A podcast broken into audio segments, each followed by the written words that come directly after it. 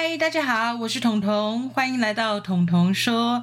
今天要进行的单元是彤彤读书会，要读哪一本书呢？这次要读的是《给魔法主人的信》，虽然是像童话般的故事，但里面藏着很多现实生活中的细节哦。《给魔法主人的信》之十一，亲爱的魔法主人，今天我和猫头鹰去魔法海滩玩耍。看到了一整片蔚蓝的大海，深深浅浅的蓝，有着不可思议的美丽景致。海面上闪耀着粼粼波光，将蓝色的阴郁包装成绚烂的色调。我想，既然海的颜色是蓝的，那么组成大海的水应该也是蓝的。于是我捧起一些水，想要看看蓝色的水是怎么汇集成那样蓝的大海。但是，在我双手合起来的那个小小水洼，看不到一点蓝，反倒是掌心的肉色映在水面，和我们喝的水一样是透明的耶！我觉得很疑惑。我当然知道咸咸的海水和我们平常喝的甘甜的水滋味不同，但是我想不通，为什么透明无色的水聚集在一起，竟然会产生那样美丽的蓝呢？猫头鹰笑我笨。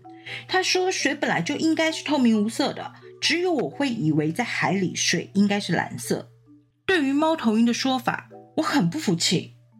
如果有哪样东西是透明无色的，为什么会因为聚集了很多之后就突然间变了色调呢？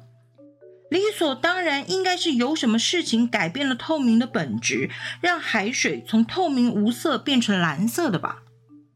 我和猫头鹰争论了很久都没有结论。可能是我们争执的声音太大了。突然间，有一个细小温柔的声音插进来：“你们在吵什么呀？”还在争执海水究竟应该是蓝的还是透明的。我和猫头鹰被这个细小的声音吓了一跳，顺着声音传来的方向望过去，我看见一只小小的美人鱼坐在临近的礁石。它真的很小很小。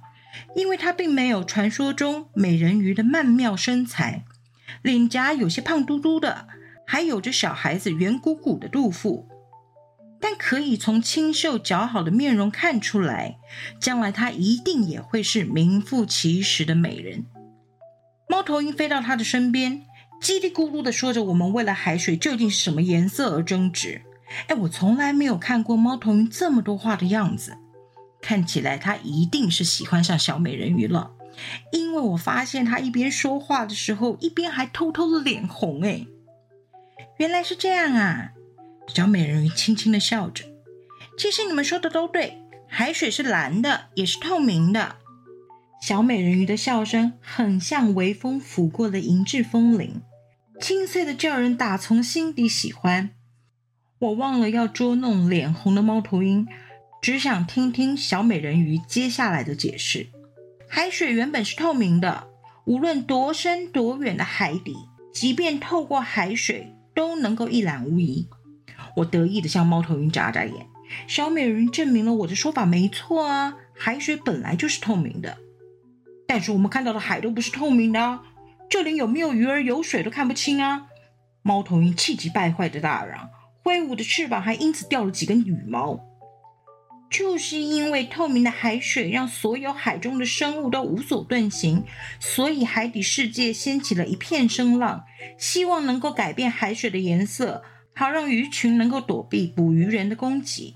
小美人鱼没有理会我和猫头鹰的眼神较劲，依旧轻柔地说着：“人鱼公会组成了魔法小组，凡是成年的美人鱼都要轮流进去工作。”服务年资满十年就可以退休，去从事自己喜欢的职业。我好奇的追问：“人鱼工作小组，那他们要负责的是什么呢？”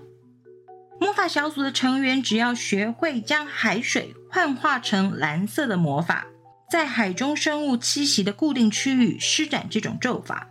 越是族群多的地方，要将海水染得越蓝，这样才能确保海底生物的安全。所以那些深深浅浅的蓝，其实就等于大大小小的族群，对吗？你说的没错啊，就是这样。为了不影响海水的自然状态，只要是脱离了大海的海水，就会失去魔咒的保护，回归原本透明的无色状态。难怪我捧起来的海水总是透明的，眼中看见的大海却是蓝的。有了小美人鱼的说明，我这才了解，原来蓝色的大海是为了保护在海里生活的那些鱼儿朋友。我过两天也要去受训喽。等我学会了魔法，就要去工会的魔法小组报道，执行这项工作。小美人鱼挺起她尚未发育完全的胸部，骄傲地告诉我们：这项工作是人鱼的人生中最重要的使命。有机会要记得来找我玩哦。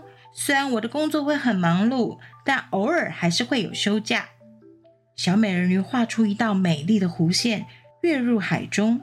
远远的还有声音传来，到时候我可以教你们游泳哦。回家的路上，猫头鹰没有多说什么话，只是一直紧紧的皱着眉头。我问猫头鹰：“怎么啦？为什么一脸闷闷不乐？”拗不过我的追问，猫头鹰讪讪的回答：“他一定不喜欢我。”“不会吧？他不是说了要我们去找他玩，还要教我们游泳吗？”听了猫头鹰的回答之后，我忍不住大笑起来。他是这样说的：“你听过哪只猫头鹰可以学会游泳吗？我只见过溺死的猫头鹰。”啊，魔法主人，猫头鹰因为失恋躲在被子哭了好几天。我想，我还是赶紧去安慰他好了。正在偷笑的 Kitty。给魔法主人的信这本书里面，大多数是我将现实生活中的一些琐碎搬进一个魔法世界里面，用魔法世界的故事来陈述一些现实生活中遇到的各样问题。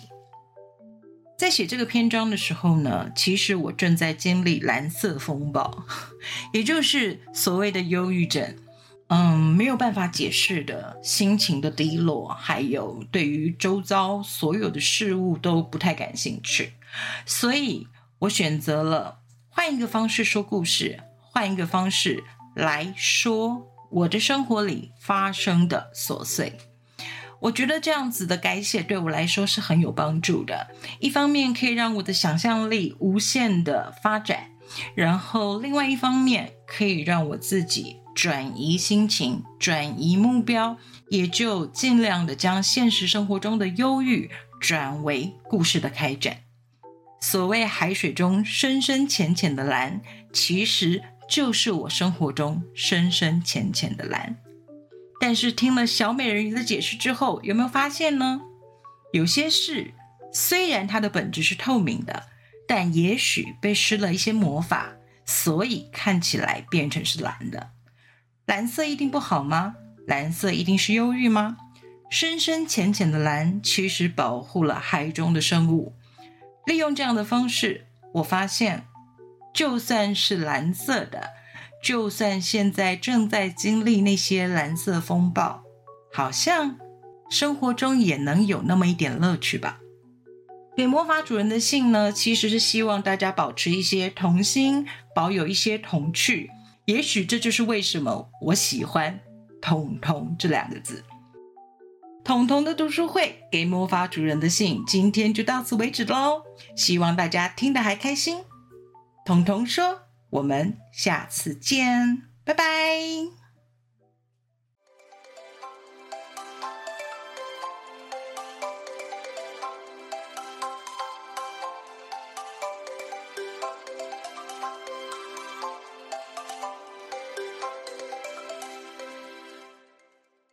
节目资讯栏的下方有一个留言的功能，欢迎大家使用哦，让我听听你们的想法，也让我们好好的交流一下。